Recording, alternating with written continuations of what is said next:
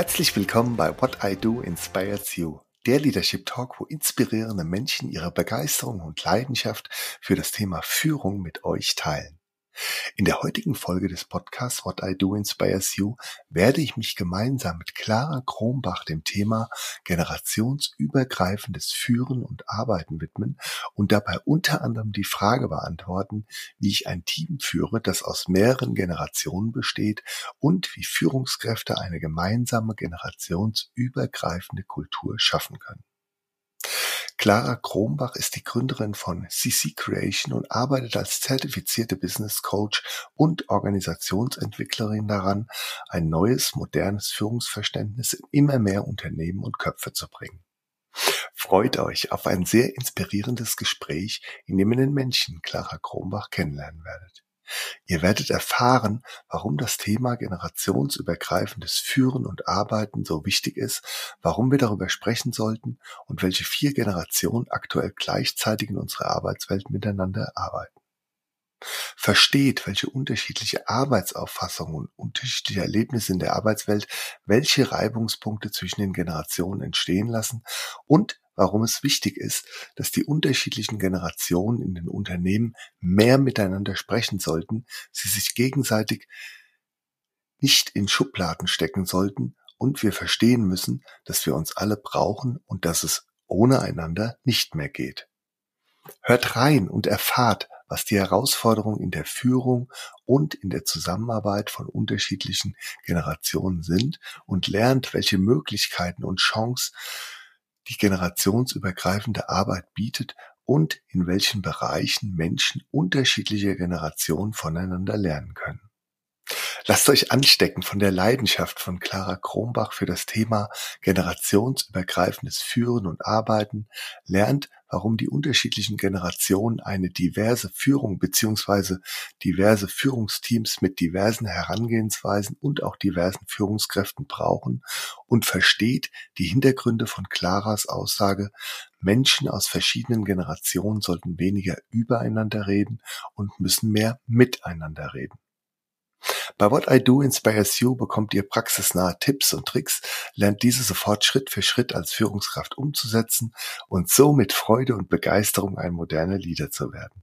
Hört also rein, genießt die wertvollen Impulse, erfahrt, was gute Führung ausmacht und wie großartig es sich anfühlt, diese zu leben. Lasst euch inspirieren und euch ein Lächeln ins Gesicht zaubern.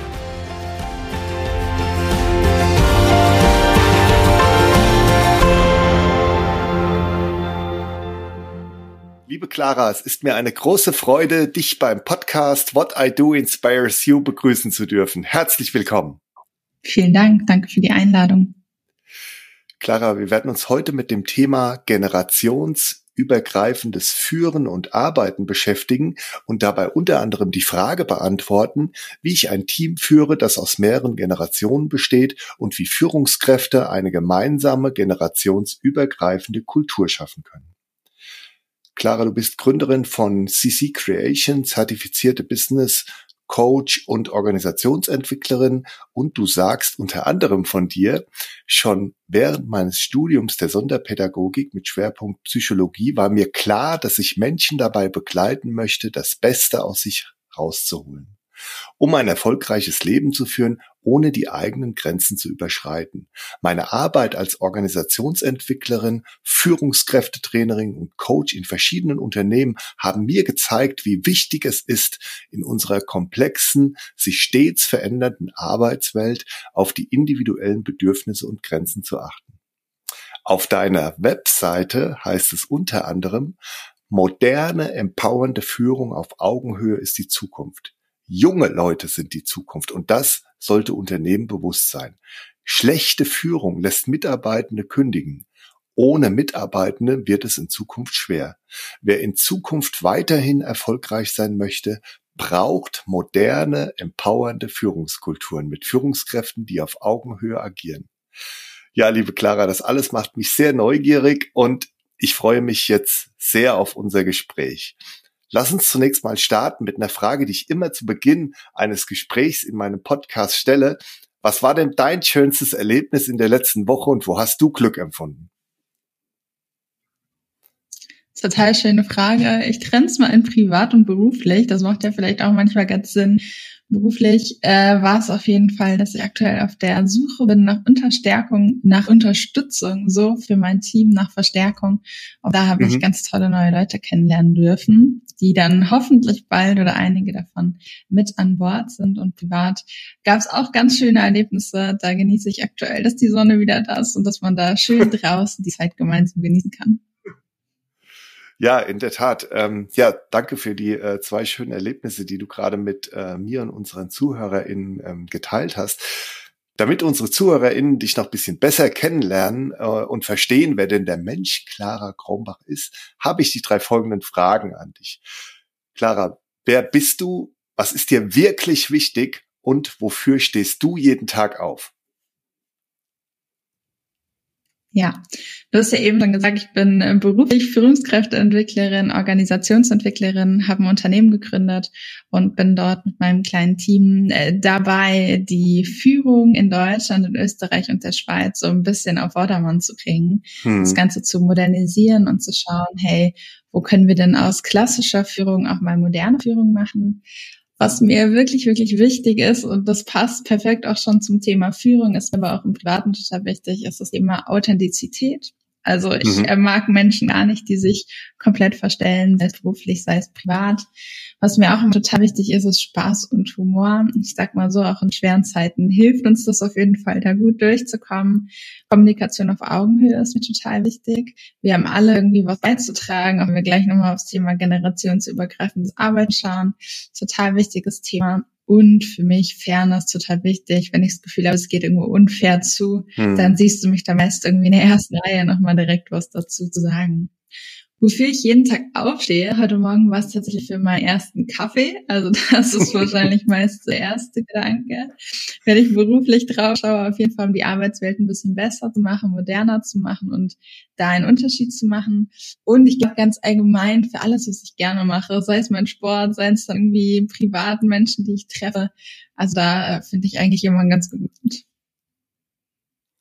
Ja, vielen Dank auch, ähm, auch dafür. Ähm, Clara, lass uns jetzt mal einsteigen in das Thema generationsübergreifendes Führen und Arbeiten. Warum ist denn das Thema generationsübergreifendes Führen und Arbeiten aus deiner Sicht so wichtig und warum sollten wir jetzt ähm, heute darüber sprechen? Es gibt in unserer Arbeitswelt aktuell bis zu vier Generationen, was ähm, es natürlich immer irgendwie gab. Das, äh, was jetzt aktuell anders ist, ist, dass immer mehr der älteren Generationen jetzt in den nächsten Jahren austreten und immer weniger junge nachrücken. Das heißt, es ist wahnsinnig wichtig, als Unternehmen jetzt zu schauen, hey, wie können wir es dann schaffen, junge Menschen zu gewinnen, weil du hast es eben schon schön zitiert von unserer Webseite, wir sind eben oder Unternehmen sind eben darauf angewiesen, junge Menschen zu gewinnen, weil ohne die wird es schwer, weil das ist nun mal die Zukunft. Mhm. Das heißt, Generationskonflikte gibt es irgendwie schon immer, gibt es aktuell aber nochmal äh, besonders verstärkt. Wieso? Weil eben junge Menschen aktuell ganz andere Dinge ähm, fordern und fördern können und weil es eben so wenige gibt. Und ähm, was wir aktuell immer wieder erleben, ist, dass es zu wenig miteinander und zu viel übereinander gesprochen wird. Und wir müssen jetzt aktuell wirklich mal endlich anfangen zu verstehen, dass wir uns alle brauchen und dass es eben ohne einander auch nicht mehr geht. Das heißt, wenn ich sage, es gehen viele Menschen aus der Arbeitswelt aus, dann ist es dann natürlich auch besonders relevant, genau drauf zu schauen, welches Wissen geht im Zweifel verloren. Das heißt, egal wer da lieber übereinander als miteinander spricht, egal aus welcher Generation, das wird natürlich schwierig in Zukunft und da gibt es einfach gerade zu viele Konflikte, die es nicht braucht, weil sich eben Generationen zu viel in Schubladen stecken. Und das ist ja auch ein Phänomen, ähm, wenn du sagst, wir reden zu wenig miteinander und zu viel übereinander, was gemäß meinem Gefühl sich aktuell im Moment an jeder Ecke auch so ein bisschen wiederfindet. Ja, also ich selbst kann es auch ähm, schlecht einordnen, ähm, wa warum das so ist. Ja, also es hat auf jeden Fall nicht nur was damit zu tun. Also beziehe ich jetzt gerade nochmal auf die Arbeitswelt, dass jetzt ähm, mehrere Generationen quasi äh, zusammenfinden, sondern es ist ähm, überhaupt irgend so ein so ein, so ein Phänomen. Ne? Also ich hatte jetzt unlängst auch die Gelegenheit, ich weiß gar nicht, ob ich es irgendwo gelesen habe oder in der Talkshow auch gehört habe, auch so diese bisschen ich beschwere mich über alles Mentalität. Also gerade Standort Deutschland wird ja jetzt auch wieder äh, sehr, sehr in Frage gestellt und vielleicht ist es auch ein Stück weit so ein bisschen die deutsche Mentalität, dass das Glas eher ähm, dann so halb leer ist, anstatt äh, voll ist. Aber ähm, wie du sagst, also es, es hilft ähm, sowohl in der Arbeitswelt als auch darüber hinaus, da wirklich mehr miteinander ins, ins äh, Gespräch zu kommen, oder? Auf jeden Fall. Ganz wichtig zu dem, was du sagst, ist natürlich auch das Thema, sich nicht als was Besseres zu sehen. Also das erlebe ich dann auch ganz häufig, wenn wir dann in Unternehmen sind, dass da eben Einzelne sagen, na, wir können es doch viel besser, wir sind die mhm. Digital Natives, die junge Generation als Beispiel. Oder wir sind die, die hier schon das ewig machen. Ist am Ende total egal. Es geht halt ums Miteinander und ähm, dann eben auch mal darum, nicht mehr zu meckern, sondern positiv nach vorne zu schauen. Absolut richtig. Sag mal, über wen oder was reden wir denn hier eigentlich? Das heißt, wie viele und welche Generationen befinden sich denn gerade in der Arbeitswelt und führen beziehungsweise werden geführt? Mhm. Aktuell, wie eben schon gesagt, sind es vier Generationen. Die Babyboomer einmal, die, ich sage mal in Anführungszeichen, älteste Generation. Man sagt so, die sind so zwischen 1946 und 1964 geboren. Da haben wir die äh, eine Generation jünger, die ähm, Gen X, die zwischen 65 und 79 geboren ist die Gen Y und dann eben die Gen Z. Und bei der Gen Y ist es so zwischen 1980, 1995 geboren und die jüngste Generation Gen Z so zwischen 96 und 2010 ungefähr geboren. Also bei der mhm. jüngsten Generation sieht man ja schon, das sind die, die wirklich gerade in die Arbeitswelt eingetreten sind in den letzten Jahren oder jetzt halt eben auch noch eintreten werden. Und da gibt es dann ähm, zwischen den Generationen immer wieder unterschiedliche ähm, Reibungspunkte, sage ich mal, weil sie beispielsweise eine ganz andere Einstellung zur Arbeit haben. Da ist die mhm. Babyboomer, die sagen, hey, ich lebe, um zu arbeiten, weil sie einfach in der Arbeitswelt äh, aufgewachsen sind vor einigen Jahren, äh, die halt nicht so war wie unsere heutige, sondern ähm, die dann eben noch ganz anders ausgeschaut hat. Ähm, und dann hat sich das Ganze eben von Generation zu Generation verändert. Work-Life-Balance ist ein Thema, das hören wir ganz häufig. Das ist eher so bei der Gen X ein Thema. Gen Y sagt mhm. dann schon eher, ich möchte das Ganze verblenden. Work-Life-Blending ist dort Thema. Wohingegen die Gen Z jetzt wieder sagt, ich separiere das eigentlich ganz gern. Ich arbeite vielleicht ganz gern 9 to 5. Und dann bin mhm. ich aber auch äh, selbst für meine Freizeit verantwortlich und möchte dann vielleicht nicht mehr unbedingt beruflich erreicht werden. Um jetzt mal ein Beispiel zu nennen, woran ich äh, finde, man immer direkt relativ gut merkt, wie vielleicht auch so schwierige Punkte einfach auf den Tisch kommen können. Hm. Ja, vielen Dank, dass du ähm, das jetzt auch nochmal so ein bisschen ausführlicher beschrieben und auch dargestellt hast, weil ähm, ich glaube, die meisten von uns sind mit dem Thema generationsübergreifendes Führen und Arbeiten äh, konfrontiert und je nachdem, in welcher Generation man sich äh, befindet, merkt man auch, da sind jetzt noch äh, andere Generationen und Altersklassen auch, auch neben mir in, in meinem Unternehmen. Aber es ist auch nochmal immer schön, das mal auch noch so ein bisschen theoretisch abzugrenzen. Also zum einen äh, mit den Namen, die du für die jeweiligen Generationen ins Spiel gebracht hast und auch dann noch ähm, das, das Altersspektrum anhand der, ähm, der Geburtsdaten und auch teilweise jetzt noch ähm, dieses ähm, unterschiedliche Verhalten, ähm, auf das wir ja an der einen oder anderen Stelle auch noch ein bisschen näher eingehen werden. Du hast ja selbst viel mit ähm, Führungskräften, Clara, und auch mit geführten Menschen zu tun. Mit welchen Ansätzen begegnet man diesen unterschiedlichen Generationen in der Führung und zu welchen Herausforderungen und auch Missverständnissen führt das gegebenenfalls? Hm. Die unterschiedlichen Ansätze, die du jetzt gerade schon beschrieben hast, werden natürlich vor allem im Bereich Führung total deutlich, weil eben Menschen unterschiedlich in Arbeitswelten gekommen sind. Wenn wir jetzt wieder die Babyboomer als Beispiel mal nehmen, die sind einfach in einer Arbeitswelt ähm, damals eingetaucht, in der es noch schwieriger war als heute, vielleicht auch Karriere zu machen, weil es einfach noch mehr Menschen gab und weniger Stellen, als es eben heute ist. Wo natürlich der demografische Wandel einfach eine ganz große Rolle spielt bedeutet, äh, wenn ich lebe, um zu arbeiten, wenn wir jetzt mal diese Einstellung ans einfach mal nehmen als Beispiel, mhm. dann fühle ich natürlich vielleicht auch ganz anders und erwarte vielleicht auch von den Menschen, die ich führe, erstmal einen ganz anderen Input als jetzt eine junge Generation, die in die Arbeitswelt eintaucht und einfach merkt, aufgrund des demografischen Wandels, dass sie die Möglichkeit haben, viel zu fordern, ihre Bedürfnisse zu stellen. Und da ähm, stelle ich jetzt mal außer Frage, ob das immer, immer genau so richtig ist. Das ist auf jeden Fall nicht immer klar. Da muss man natürlich auch so eine gewisse Balance finden von allen Seiten. Mhm. Und ähm, das ist aber zum Beispiel ein Punkt, der natürlich zu Schwierigkeiten führen kann. Dann das Thema, sich dann eben gegenseitig in Schubladen zu stecken, kann ich hier nochmal auf den Tisch bringen. Nicht mhm. miteinander reden, sondern wirklich viel übereinander. Das erleben wir ganz, ganz häufig dass wir angefragt werden von dem, hey, wir haben irgendwie ein Generationsthema, ähm, den älteren Führungskräften oder den fahreren Führungskräften fällt es eben schwer, die junge Generation zu führen, die finden da keinen richtigen Ansatz.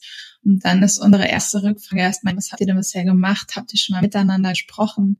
Und dann sagen ganz viele, nee, haben wir noch nicht, bringt eh nichts. Und ähm, dieses Aufgeben, was da quasi schon stattgefunden hat, nach dem Motto, ach, man liest es doch eh überall, die junge Generation ist schwierig zu führen, bringt natürlich auch nichts. Weil klar, wir machen natürlich jetzt hier heute auch nochmal bewusst Schubladen auf, um das vielleicht auch so ein bisschen greifbar zu machen für Zuhörende. Aber am Ende ähm, bringt das natürlich überhaupt nichts, Menschen da irgendwie so in Schubladen zu stecken. Und ein junger Mensch muss nicht automatisch so sein, wie wir ihn jetzt hier vielleicht eben definiert haben. Und ähm, genau, das Thema Arbeitsethik, um so auf eine Frage zurückzukommen, ist halt mhm. äh, dann, wie gesagt, ein ganz großes, also was ist mir wichtig?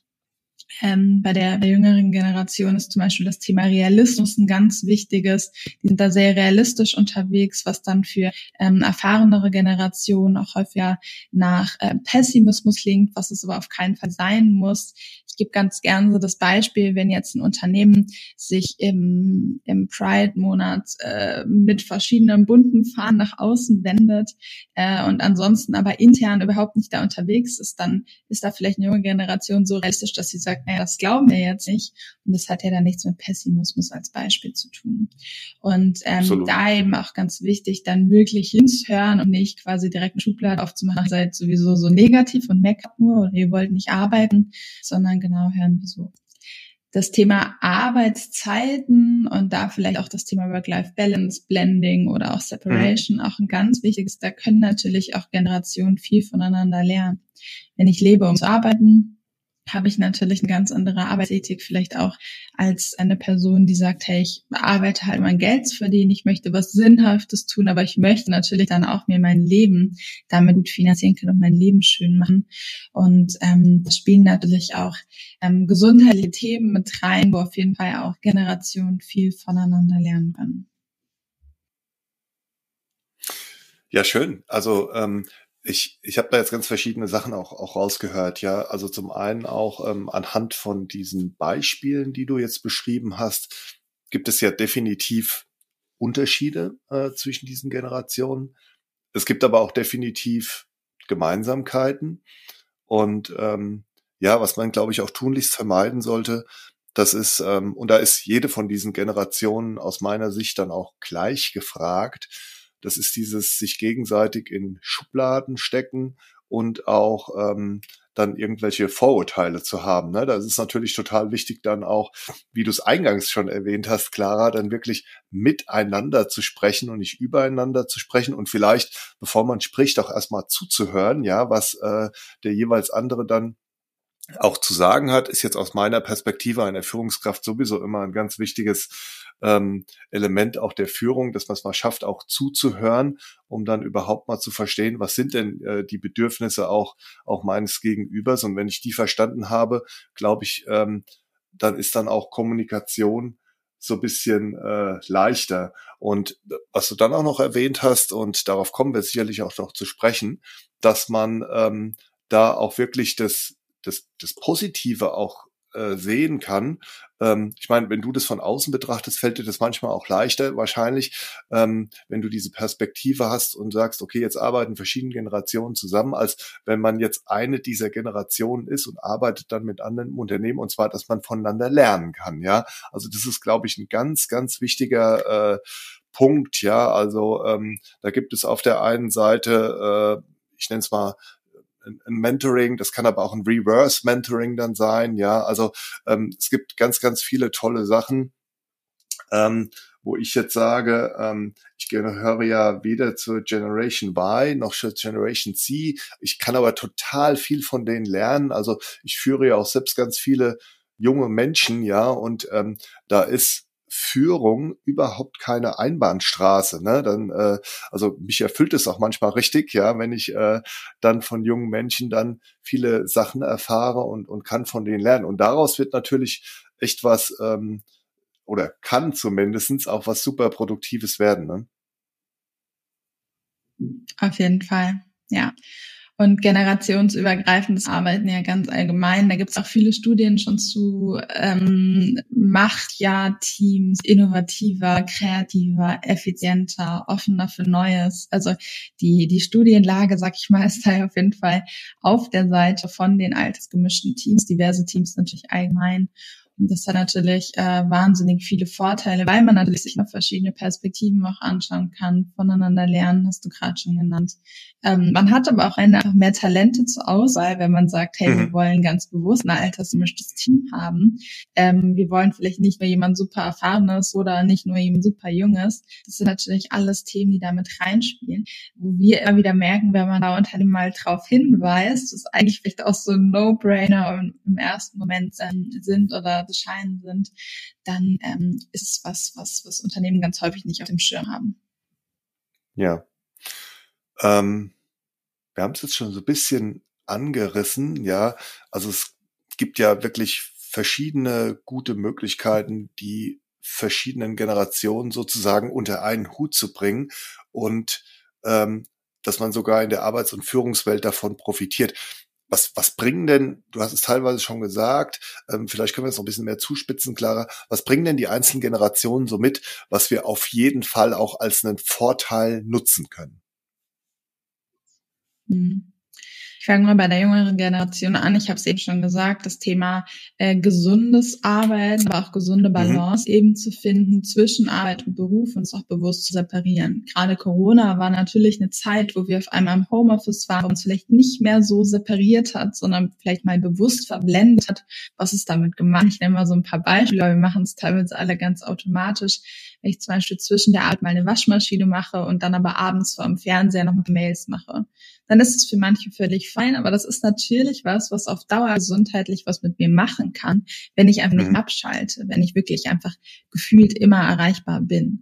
Und da ist natürlich eine junge Generation, die vielleicht sagt, nee, ich muss gar nicht unbedingt Homeoffice arbeiten. Ich bin lieber vielleicht im Büro, aber gehe dann vielleicht auch lieber schon um 17, 18 Uhr, wann auch immer, wann halt meine Stunden durch sind habe vielleicht generell auch gerne einen Tag die Woche frei und entscheide mich bewusst für vier Tage Woche, auch wenn ich dann vielleicht ein bisschen weniger verdiene, aber habe einfach ähm, die Achtsamkeit für mich selbst im Blick und für meine eigene Gesundheit. Und das ist was, was häufig bei ähm, älteren Generationen nicht unbedingt nur positiv aufgenommen wird, ähm, wo wir dann häufig mit äh, Geschäftsführenden sprechen, aber auch mit Führungskräften sprechen, die sagen, ach, die sind alle so faul, die wollen nicht mehr. Und wo ich immer nur sage, wer auf seine eigene Gesundheit achtet ähm, und aufs eigene Wohlbefinden, ist auf jeden Fall nicht faul, sondern hat da was ganz, ganz Wichtiges im Blick. Und ähm, das ist für mich mit der wichtigste Punkt, der einfach in unserer Arbeitswelt aktuell vor allem besonders wichtig ist, wo man einfach viel von lernen kann. Ja, und das ist ja auch, Entschuldigung, dass ich dich da unterbreche. Ja, Entschuldigung, dass ich dich da unter ähm, mal kurz unterbreche, Sarah, äh, Clara. Das ist ja auch äh, durchaus im, im Sinne von so einer, einer nachhaltigen Unternehmensentwicklung und von der nachhaltigen Führung aus meiner Sicht ähm, to total wichtig, ja. Ich fand es auch schön, wie du dann eben, als du die unterschiedlichen Generationen mal so dargestellt hast, auch gerade bei der äh, Generation ähm, X, Y und C, so dieses, wir haben auf der einen Seite erstmal dieses Work-Life-Balance, ja, dann das Work-Life oder Blending, ja, und dann auch jetzt zum Schluss auch diese Begrifflichkeit äh, der Achtsamkeit da ins Spiel gebracht hast, ja, weil ich, ich finde, ähm, und so nehme ich es auch nicht wahr, ähm, gerade bei äh, der Gen Z, dass die da um fünf jetzt den äh, ihren, ihren Rechner ausmachen und so weiter und sagen, okay, ich trenne das ganz strikt. Trotzdem ist es, glaube ich, äh, wichtig, auch gerade im Sinne von der Gesundheit und von der Nachhaltigkeit, diese Dinge dann zu adressieren, ja, und ähm, Stichwort Schublade oder Vorurteil. Ähm, und ich hatte ja eine separate Folge auch zur Gen Z mit Laura Bornmann. Ähm, ich nehme das überhaupt nicht so wahr, ja, dass die da irgendwie faul sind und so weiter, sondern ähm, genau das Gegenteil. Und nochmal Stichwort Nachhaltigkeit und dieses Konto Nachhaltigkeit, auf das das Verhalten dann auch einzahlt. Ähm, es ist natürlich auch ganz klar, wenn jemand dann auch so bewusst auf seine Gesundheit äh, dann auch achtet und das alles so ein bisschen in, in Balance ist, dass ich, glaube ich, dauerhaft auch als Unternehmen ähm, was von dieser oder diese, dieser Mitarbeiterin, diesem Mitarbeiter dann auch habe. Ja, also das ist jetzt meine, sozusagen meine Herleitung, wie das Ganze so auf Nachhaltigkeit einzahlt und die in der Regel dann auch ähm, super motiviert sind. Ne? Ja, auf jeden Fall. Und ähm, das ist eben ganz wichtig. Ne, du hast gerade gesagt, du nimmst es gar nicht so wahr. Und das ist halt äh, genau die Schwierigkeit teilweise, wenn wir uns jetzt Generationen anschauen. Die einen nehmen es so wahr, die anderen nehmen es anders wahr. Und wichtig ist am Ende da eben auch mal zu hinterfragen in meinen Augen, wieso macht das vielleicht eine Generation so oder so. Das ist zum Beispiel was, wenn wir mit, mit Gruppen gemeinsam arbeiten, äh, mit eben altersdiversen Gruppen, dass wir mal genau die Menschen dahin bringen, das zu hinterfragen, wieso trifft dann vielleicht die Generation die Entscheidung oder handelt dann in dem Moment so. Mhm. Thema Digitalisierung ist natürlich ein ganz wichtiges, auch wird immer, immer wichtiger, dass natürlich die junge Generation oder vor allem auch die, die beiden jungen Generationen, die sind da einfach mehr mit aufgewachsen und denen fällt dann einfach einiges leichter. Das heißt, auch da kann man natürlich viel von den jüngeren Generationen lernen gerade auch da nochmal die, die jüngste Generation, die Gen Z, ähm, die suchen auch häufig nach dem einfachsten Weg, den es gibt, der dann vielleicht eine technische Lösung noch mit beinhaltet. Auch nicht, weil sie faul sind, sondern weil sie da einfach auch eben wahnsinnig effizient arbeiten wollen. Das heißt, auch mhm. da kann man natürlich voneinander lernen generell, wenn wir jetzt mal auf die älteren Generationen schauen, die haben natürlich in den letzten Jahren wahnsinnig viele Erfahrungen gemacht. Die sind durch ähm, Ups und Downs mit Unternehmen gegangen, in verschiedensten Unternehmen gewesen sind natürlich Erfahrungen, die will man nicht missen. Das heißt, die zu verbinden eben mit genau diesen Skills, die dann jetzt vielleicht auch für die Zukunft relevant sind, sind natürlich sehr wichtig. Resilienz ist ja auch so ein Thema, Veränderungsbereitschaft ist ja auch ein Thema, was, was wahnsinnig wichtig ist. Auch wie komme ich vielleicht auch mit schwierigen Zeiten gut klar und da können eigentlich, wenn wir jetzt nochmal so alles zusammenfassen, alle Generationen viel mhm. voneinander lernen. Einmal die erfahreneren Generationen, die einfach da mehr Erfahrungen schon gemacht haben, vielleicht auch mal in schwierigen Zeiten. Und ja. die junge Generation, die dann da sehr stark auf sich achtet und vielleicht dann noch ähm, sehr lösungsorientiert nach vorne geht. Genau. Ähm, kann ich übrigens auch alles, ähm, um jetzt mal so ein bisschen von der Theorie auch ähm, in die Praxis zu wandern, kann ich aus meinem Unternehmen übrigens eins zu eins äh, bestätigen. Ja, also ähm, A finden sich all die von dir beschriebenen vier Generationen in, in unserem Unternehmen und wir sind vom Alter mal abgesehen noch anderweitig sehr, sehr divers dann auch aufgestellt und es ist ähm, wirklich, es sind genau diese Dinge, die du jetzt auch beschrieben hast, diese Vorteile der jeweiligen Generation, die äh, in dem Fall wir uns dann explizit auch, auch zunutze machen und äh, dann davon auch äh, profitieren, heißt nicht, ja, äh, dass wir nicht mit diesen auch eben schon erwähnten Herausforderungen ähm, dann auch zu kämpfen haben, wenn äh, unterschiedliche Generationen sich führen, geführt werden und auch miteinander arbeiten. Aber ähm, ich kann das nur bestätigen, ähm, wie äh, zuträglich das Ganze ist, wenn, wenn wir diese Vorteile dann auch äh, explizit nutzen, die die jeweilige Generation dann mitbringt und die vielleicht dann sich in der Zusammenarbeit auch nochmal verstärken. Ne? Auf jeden Fall, ja. Und das ist natürlich auch wichtig, dass das gelernt wird. Also das merken wir dann immer, wenn wir quasi als externe Unternehmen kommen, dass ähm, vielen Menschen da einfach der Ansatz für fehlt. Wie gehen wir aufeinander zu? Wie können wir genau das, was du gerade schreibst, eben auch umsetzen? Ja. Hm. Ähm, ja, guter Punkt. Also du hast jetzt bereits beschrieben, wie unterschiedlich und divers die verschiedenen Menschen aus den unterschiedlichen Generationen sind. Braucht es dann also deshalb nicht auch eine diverse Führung beziehungsweise diverse Führungsteams mit diversen Herangehensweisen und auch diversen Führungskräften? Auf jeden Fall. Ich selbst war Jungführungskraft und habe gemerkt, wie schwierig das auch manchmal ist, einfach aufgrund des mhm. Alters, wie man dann häufig eben nicht ernst genommen wird, was ja eigentlich schon spannend ist, weil das Alter ist am Ende nur eine Zahl und Führung ist ja auf jeden Fall mehr als Erfahrung, sondern eben ganz andere Skills, die ja sehr relevant sind. Und wenn wir uns mal anschauen, in Deutschland im Schnitt sind die Führungskräfte 52 Jahre alt. Ähm, bedeutet, da werden natürlich jetzt in diesen Zahlen die junge Generation vielleicht nicht so mit abgebildet, wie es vielleicht sein sollte. Gerade wenn wir nochmal vom Anfang jetzt quasi ähm, die, die Info mit reinbeziehen, es werden immer weniger junge Menschen in Deutschland. Das heißt, es wird immer schwieriger, die auch fürs eigene Unternehmen zu gewinnen. Und klar, wenn ich in der Führung dann vielleicht gar nicht mitbedacht werde oder das Unternehmen dann eben auch einfach zu alt, sage ich jetzt einfach mal, denkt, was wir ja ganz häufig erleben, dann fühle ich mich da vielleicht als junger Mensch nicht so super gesehen und gehe dann vielleicht eher an ein Startup oder an ein junges mhm. Unternehmen, mhm. wo eh schon viele junge Menschen sind. Und ähm, das macht es natürlich für Unternehmen, die einfach ein bisschen älter von der Belegschaft her sind, wahnsinnig schwierig, junge Menschen zu gewinnen. Von daher braucht es auf jeden Fall diversere Führungskräfte sowieso, aber auch vor allem ähm, das Alter betreffend um eben die junge Generation abzuholen, ähm, um eben auch häufig Missverständnisse nochmal aus dem Weg zu ähm, räumen. Ähm, genau, was zum Beispiel äh, sehr gut hilft, womit wir in Unternehmen sehr gute Erfahrungen machen, sind Co-Leadership-Teams. Also quasi zwei mhm. Menschen, die sich eine Führungsrolle teilen, um es mal ganz leicht runterzubrechen und was wir Unternehmen dann empfehlen, ist da eben ein generationsübergreifendes Führungsteam draufzusetzen. Also eine erfahrenere Person, eine jüngere Person, die dann eben optimal voneinander profitieren können, voneinander lernen können, aber auch eben die unterschiedlichen Sichten gut mit eindenken können.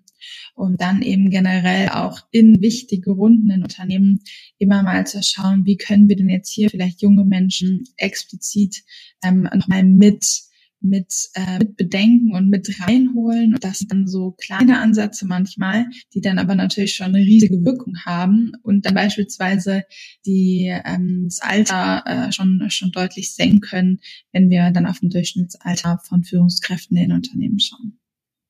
Hm. Weil du es gerade angesprochen hast, dieses ähm, generationsübergreifende Co-Leadership, wo du sagst, dadurch dadurch kann es auch gelingen, sozusagen, dass äh, wenn, wenn ein Team, was aus verschiedenen Generationen besteht, wie ich diesen Generationsmix dann auch ähm, führe. Ähm, kennst du da bestimmte Modelle oder Beispiele auch aus deiner äh, Praxis, äh, wo du sagst, also da funktioniert's gut, also um es vielleicht ein bisschen konkreter noch zu machen? Hm. Wir haben äh, letztes Jahr beispielsweise ein Unternehmen begleitet, ähm, wo klar ist, dass in den nächsten Jahren sehr viele Führungskräfte eben altersbedingt ausscheiden werden.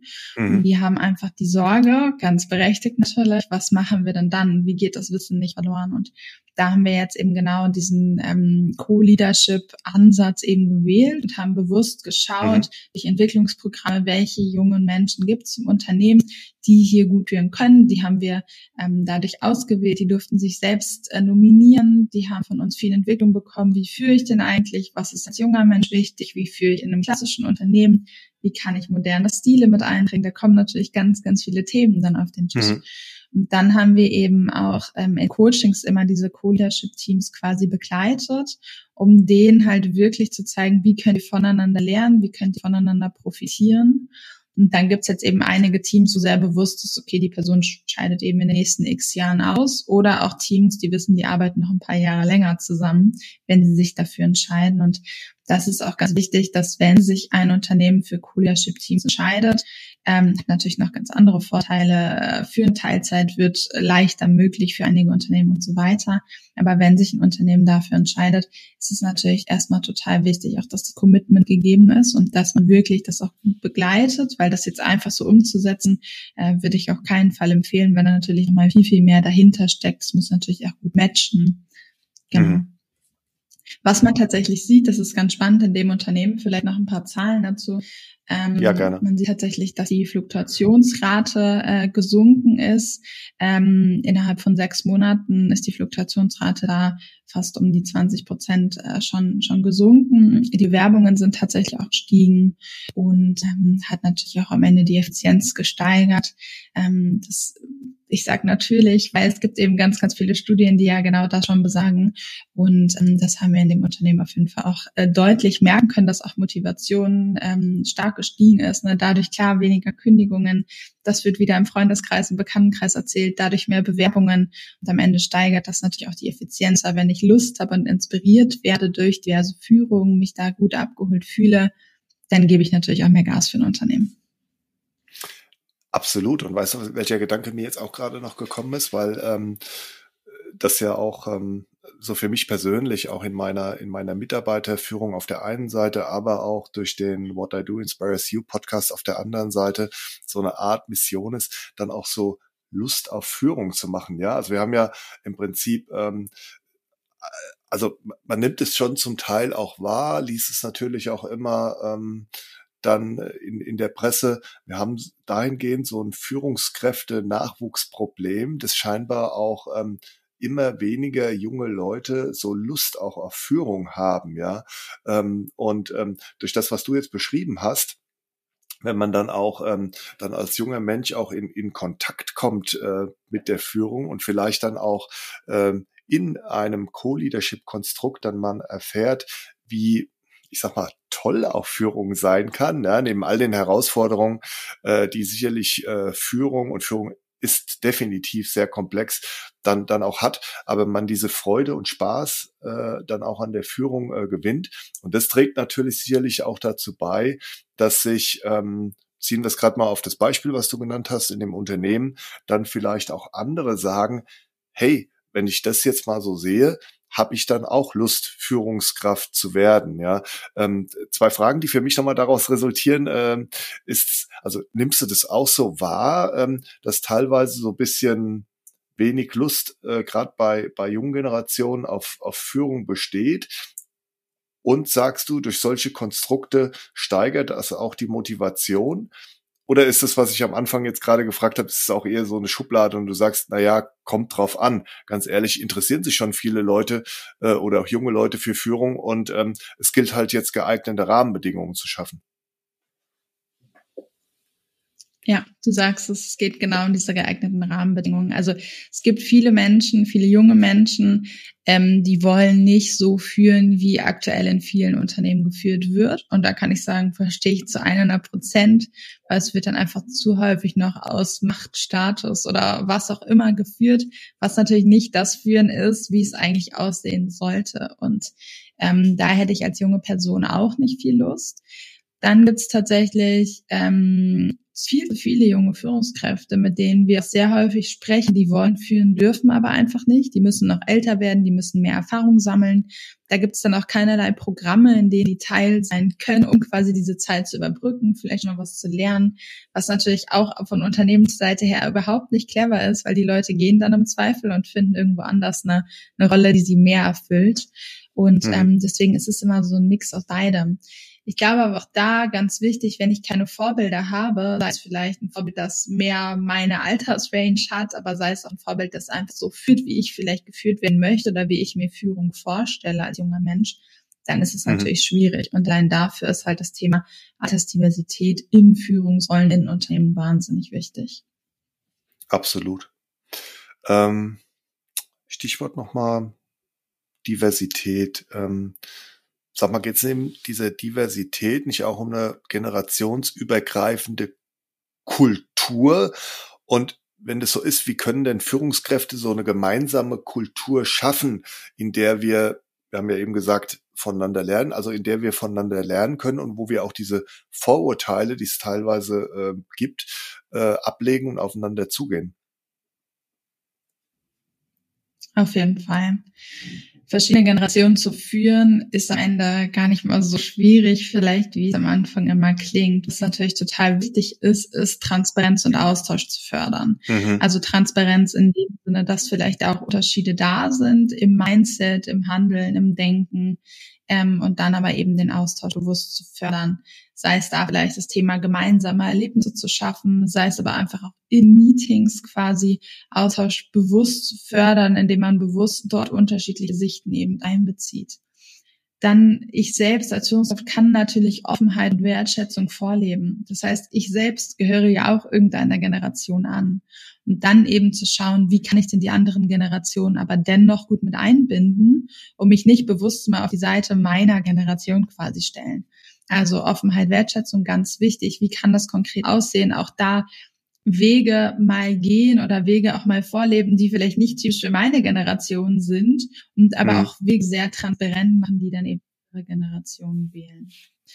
gemeinsam Sinn finden und eben total wichtig. Also Teams, die keine Vision haben, haben es ja in der Regel auch schwieriger, gemeinsam gut zu arbeiten. Das heißt auch da zu schauen, wie können wir da alle ähm, Gedanken und alle Generationen gut mit einbinden. Dann zu Diversität ermutigen. Ganz wichtiges Thema, wenn wir darüber sprechen, wie kann ich das als Führungskraft machen, indem ich beispielsweise sehr bewusst sage, wir arbeiten generationsübergreifend in Projekten. Ich kann gleich nochmal so ein paar Tipps nennen, wie wir es in Unternehmen Gerne. oder was mhm. unsere Ansätze in Unternehmen sind. Und da ist ein ganz großes Thema immer das Thema generationsübergreifende Projekte, wo man einfach mal ganz bewusst mhm. drauf schaut, wie können wir jetzt hier verschiedene Ansichten eben mit einbinden. Ähm, und was wir auch immer empfehlen und was ich natürlich auch als Führungskraft anstoßen kann, sind Kommunikationstrainings und generell auch Generationstrainings. Also einfach mal lernen, wie spreche ich denn? Wer sind vielleicht Unterschiede in Generationen? Aber was sind generell auch Generationen und was macht Generation aus? Ich sage mal, so ein ganz typisches Beispiel ist ähm, schriftliche Kommunikation in Teams. Junge Menschen schreiben dann vielleicht eine Teams-Nachricht, lieber mal, ähm, wo vielleicht auch nicht unbedingt Hallo und ein freundliche Grüße drunter steht. Mhm. Das heißt einfach mal, ich brauche heute das. Wie man das findet, erstmal total irrelevant. Und eine ältere Generation schreibt dann vielleicht lieber die klassische E-Mail, ruft lieber an oder erwartet das dann auch.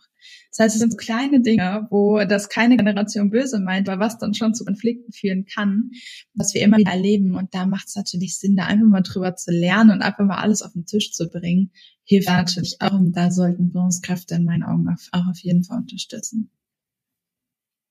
Ja, toll, toller und auch äh, danke auch äh, für die für die Beispiele. Ja, ich bin ja immer dann auch bestrebt, ähm, durch meine Podcast-Folgen dann auch diesen Praxisbezug dann dann herzustellen. Und das war jetzt wirklich auch sehr sehr sehr griffig. Also vielen Dank auch dafür.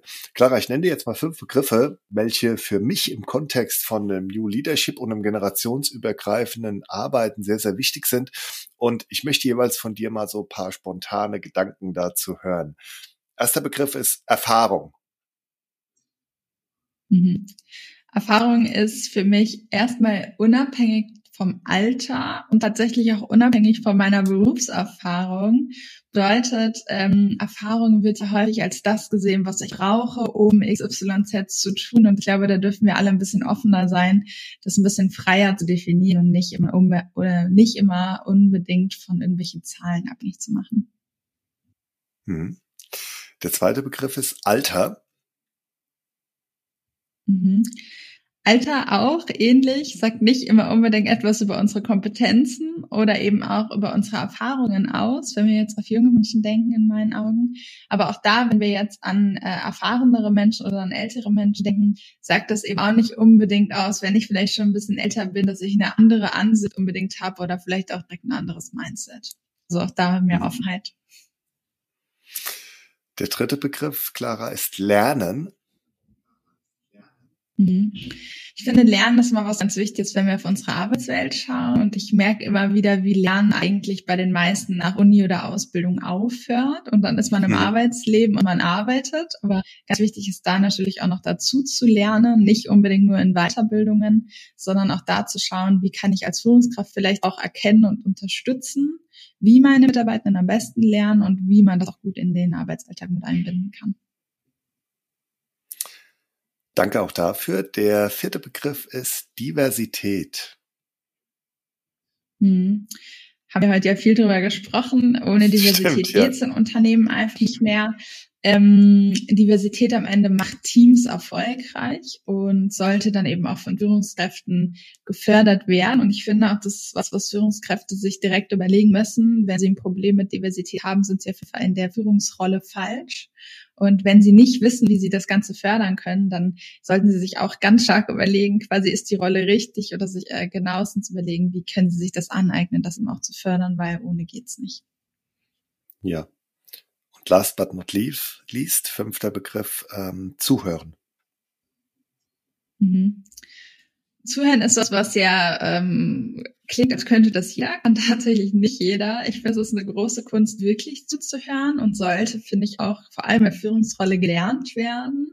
Weil Zuhören ist ja auch meist mehr als Hinhören, also wirklich richtig da zu genau. sein, zwischen den Zeilen zu lesen, Menschen ausreden zu lassen, nicht direkt die eigene Sicht zu teilen, sondern einfach mal zuhören wahnsinnig wichtig und dürfen wir alle lernen. Ja, vielen Dank für deine ähm, Gedanken zu diesen ähm, fünf Begriffen.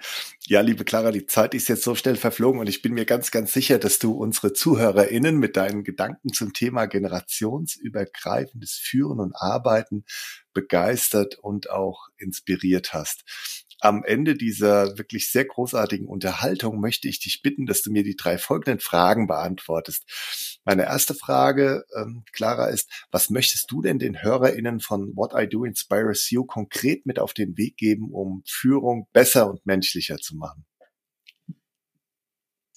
Ja, wir haben es eben so ein bisschen angeschnitten, was wahnsinnig wichtig ist, ist mehr Kommunikation auf Augenhöhe, weniger Schubladendenken, mehr Authentizität. Auch das äh, macht für uns alle leichter, wenn wir alle ein bisschen echter sind. Dann eben auch mehr echte Beziehungen aufzubauen, auch in der Führungsebene. Es ist eben dann doch häufig mehr als Arbeit. Wir sind alle Menschen. Mehr Motivation und Inspiration verbreiten in der Führungsrolle hilft auf jeden Fall auch und äh, weniger von Macht und Status denken. Sehr gut, vielen Dank.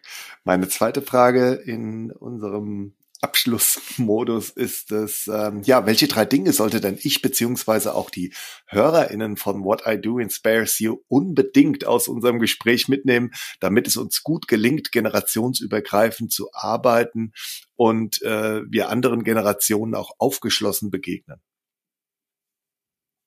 Mhm auf jeden Fall mehr miteinander sprechen als übereinander. Ist schon mal der erste Punkt, der total hilft. Dabei kann man dann direkt mal die eigenen Schubladen ordentlich durchlüften. Das wäre mein zweiter Gedanke und mal schauen, brauche ich diese Schubladen überhaupt und muss ich überhaupt Neues reinpacken? Um dann eben auch der dritte Punkt zu erkennen, was können denn andere Generationen vielleicht auch besser als ich? Und wie kann ich äh, mich vielleicht mal wirklich mit den Stärken anderer auseinandersetzen? Wenn ich dann eben mal meine Schubladen durchlüftet habe, funktioniert das ja meist leichter. Ja, klasse. Ähm, ja, dritte Frage ist, also meine Gesprächspartnerin, die bitte ich ja gerne am Ende unseres Gesprächs um ein sogenanntes Mutmacher-Plädoyer. Was ist denn dein konkretes Mutmacher-Plädoyer, Clara, wie es nicht nur mir, sondern auch unseren HörerInnen gelingen wird, die Herausforderungen der Zukunft zu meistern und voller Zuversicht in die Zukunft zu blicken? Mhm. Du hast es am Anfang schon gesagt, wir sind häufig am Meckern, gerade auch was unsere Arbeitswelt betrifft. Wir sind unzufrieden mit der Führungskraft, unzufrieden mit den jungen Leuten, mit allem, was auch immer da ist. Und wir dürfen die Veränderung mehr positiv sehen oder anders gesagt, wir dürfen uns darauf freuen, dass wir jetzt eben an der Stelle sind, wo wir was verändern müssen.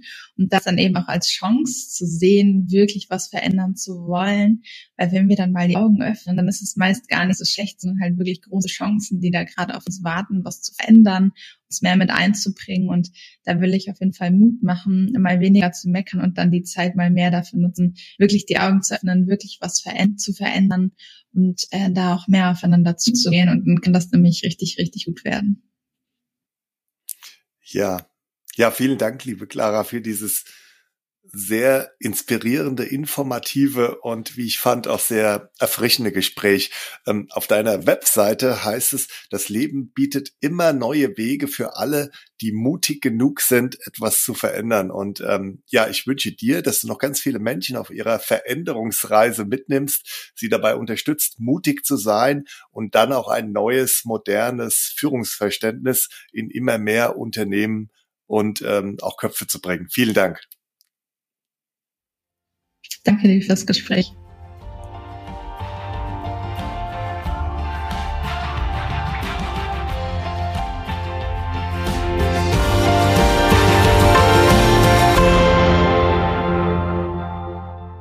Was für ein tolles Gespräch mit Clara Krombach, welche uns durch ihre sehr erfrischende Art und mit sehr viel Sachkompetenz das Thema generationsübergreifendes Führen und Arbeiten näher gebracht hat. Gerade Ihre Aussagen zum Schluss unseres Gesprächs, wo Sie für mehr Kommunikation auf Augenhöhe, für weniger Schubladendenken, für mehr Authentizität, für mehr echte Beziehungen, für mehr Motivation und Inspiration und für weniger Macht- und Statusdenken plädiert, machen Mut für eine bessere Führung. Ganz toll auch Claras Mutmacher-Plädoyer, wo sie sagt, wir dürfen die Veränderung positiv sehen und uns darauf freuen, an einer Stelle zu sein, wo wir etwas verändern müssen und das als Chance zu sehen. Wie am Ende einer jeden Podcast-Folge möchte ich auch diesmal die Höhepunkte des Gesprächs zusammenfassen und euch wie gewohnt gerne noch ein paar hilfreiche Impulse und auch Fragen mit auf den Weg geben. Erstens. Warum ist das Thema generationsübergreifendes Führen und Arbeiten denn so wichtig und warum sollten wir überhaupt darüber sprechen? Es gibt in unserer Arbeitswelt aktuell vier Generationen, welche gleichzeitig miteinander arbeiten. Starten wir mit den Babyboomern, die zwischen 1946 und 1964 geboren sind. Babyboomer identifizieren sich sehr mit ihrer Arbeit. Leistungswille und Bereitschaft wurden großgeschrieben und auch von Arbeitgebern verlangt. Der Begriff Workaholic hat seinen Ursprung nicht umsonst in dieser Zeit.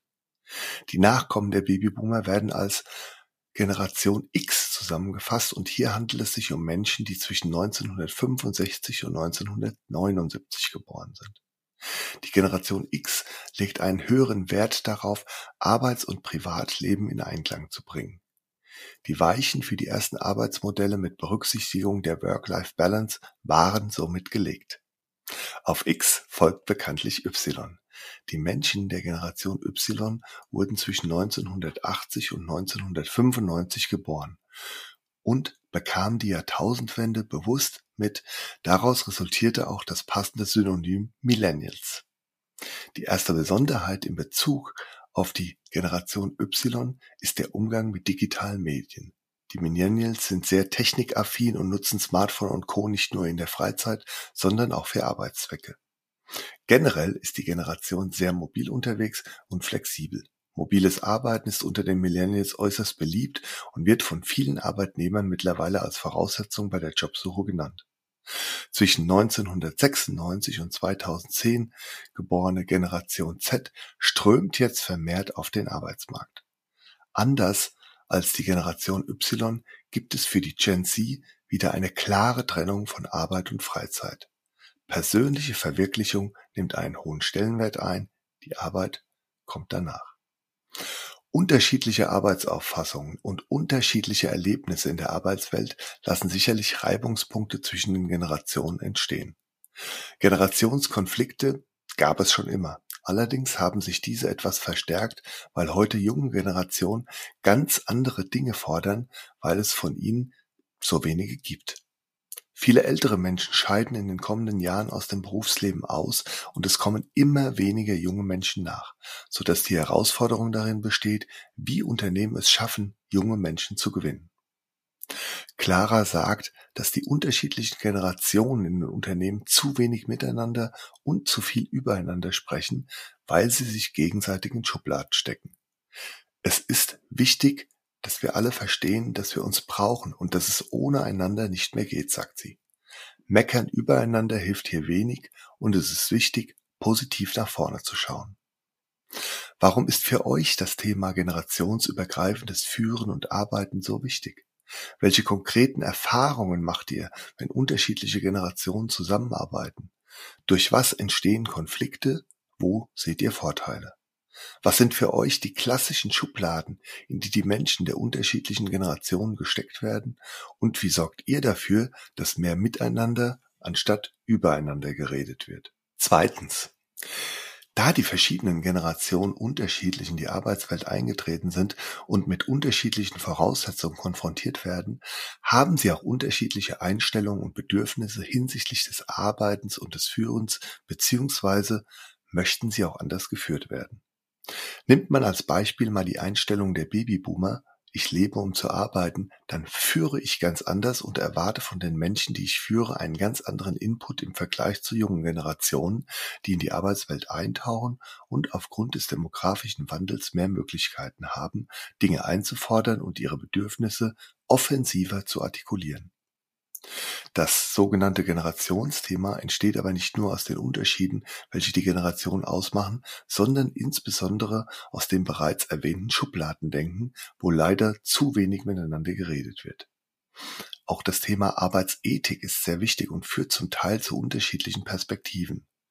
Gehen junge Generationen eher mit sehr viel Realismus zu Werke, wird das von älteren als Pessimismus ausgelegt beim Thema Arbeitszeit verbunden mit den Worken, den Begriffen Work-Life-Balance, Blending und Separation können auch Generationen viel voneinander lernen. Gerade dieses voneinander lernen, die Gemeinsamkeiten sowie auch die unterschiedlichen Perspektiven nutzen und somit durch einen aktiven Austausch dafür sorgen, führt dazu, dass diverse Teams mit unterschiedlichen Generationen erwiesenermaßen innovativer, kreativer, effizienter, offener für etwas Neues sind. Hier ist zum einen das Thema gesundes Arbeiten als eine gute und gesunde Balance zwischen Arbeit und Freizeit und das bewusste Separieren zu nennen, welches bei jungen Generationen insbesondere vor dem Hintergrund eines achtsamen Umgangs mit sich selbst und der eigenen Gesundheit geschieht. Beim Thema Digitalisierung kann man sehr viel von den jüngeren Generationen lernen. Gerade die Gen Z sucht sehr häufig nach dem einfachsten Weg, welcher eine technische Lösung beinhaltet und dadurch sehr effizient arbeitet. Ältere Generationen greifen auf sehr viel Erfahrung zurück und sind auch zum Teil dadurch sehr resilient. Diese Erfahrung zu verbinden mit den Skills, die für die Zukunft relevant sind, wie zum Beispiel Resilienz und die Veränderungsbereitschaft, sind sehr wichtig. Die unterschiedlichen Generationen brauchen eine diverse Führung beziehungsweise diverse Führungsteams mit diversen Herangehensweisen und auch diversen Führungskräften. Gute Ansätze sind hier zum Beispiel Co-Leadership-Teams, also zwei Menschen, die sich die Führung teilen und welche aus unterschiedlichen Generationen kommen und die voneinander profitieren, voneinander lernen und auch die unterschiedlichen Sichten in die Führungsarbeit einbringen können. Für Clara ist es gar nicht so schwierig, verschiedene Generationen zu führen. Dabei ist es allerdings wichtig, Transparenz und Austausch zu fördern. Es geht hier zum einen darum, sich der Unterschiede bewusst zu sein und darüber zu sprechen. Es geht aber auch darum, gemeinsame Erlebnisse zu schaffen und man auch bewusst unterschiedliche Sichtweisen mit einbezieht. Als Führungskraft gehöre ich auch immer selbst einer Generation an und kann auch Offenheit und Wertschätzung vorleben und schaue, wie ich die anderen Generationen gut einbinde. Ebenfalls verbindet ein gemeinsamer Sinn, eine gemeinsame Vision, gut zusammenzuarbeiten und Diversität zu leben, indem man bewusst generationsübergreifende Projekte initiiert. Welche Erfahrungen habt ihr bei der Führung von unterschiedlichen Generationen? Welche Herausforderungen seht ihr und wo bieten Teams aus mehreren Generationen einen Vorteil? Was sind für euch die drei wichtigsten Themenfelder, wo Generationen voneinander lernen? Und fällt euch dazu auch ein konkretes Beispiel ein? Kennt ihr Beispiele von einem Co-Leadership, wo sich Führungskräfte unterschiedliche Generationen die Führung teilen? Falls ja, was sind eure Erfahrungen damit? Drittens. Was sind Claras Anmerkungen zu fünf Begriffe, welche im Kontext von New Leadership und generationsübergreifendem Arbeiten sehr wichtig sind? Erfahrung ist unabhängig vom Alter und auch unabhängig von der Berufserfahrung. Erfahrung wird ja häufig als das angesehen, was ich brauche, um XYZ zu tun. Wir dürfen hier alle etwas offener sein, das etwas freier zu definieren und das nicht unbedingt von irgendwelchen Zahlen abhängig zu machen. Alter sagt nicht unbedingt etwas über unsere Kompetenzen und unsere Erfahrungen aus, gerade wenn wir an junge Menschen denken. Umgekehrt bedeutet es nicht, dass ältere Menschen unbedingt ein anderes Mindset oder eine andere Ansicht haben. Lernen ist was ganz Wichtiges, wenn wir auf unsere Arbeitswelt schauen. Lernen hört nicht beim Eintritt in das Berufsleben auf, sondern hier ist es immer wichtig zu schauen, wo ich dazulernen kann. Als Führungskraft hat man die Aufgabe dabei zu unterstützen, wie meine MitarbeiterInnen am besten lernen können, was sie genau brauchen und wie das am besten in den Arbeitsalltag zu integrieren ist. Diversität macht Teams erfolgreich und sollte auch von den Führungskräften gefördert werden. Ohne Diversität geht es in Unternehmen nicht mehr. Wenn Führungskräfte ein Problem mit Diversität haben, dann sind sie in der Führungsrolle falsch. Zuhören klingt zunächst als etwas, was jeder können sollte, aber es kann nicht jeder. Es ist eine große Kunst zuzuhören. Zuhören ist mehr als hinhören und sollte vor allem in der Führungsrolle gelernt werden. Welche Bedeutung messt ihr den Begriffen Erfahrung, Alter und Lernen im Kontext von Leadership bei? Welche Erfahrungen habt ihr mit diversen Teams? Was macht für euch Diversität aus? Und wie steht ihr zu Claras Aussage, dass Führungskräfte in der Führungsrolle falsch sind, wenn sie ein Problem mit Diversität haben? Wie wichtig ist es für euch, zuzuhören in eurer Führungsrolle und was gilt es dabei eurer Meinung nach ganz besonders zu beachten? Abonniert den Podcast und folgt What I Do Inspires You auf LinkedIn, Instagram und Facebook. Dort teile ich regelmäßig interessante News zum Thema Leadership und ihr bekommt auch immer eine Rückmeldung auf eure Fragen rund um das Thema Führung und auch zum Podcast. Teilt den Podcast in eurem Netzwerk und werdet Teil einer inspirierenden Leadership Community.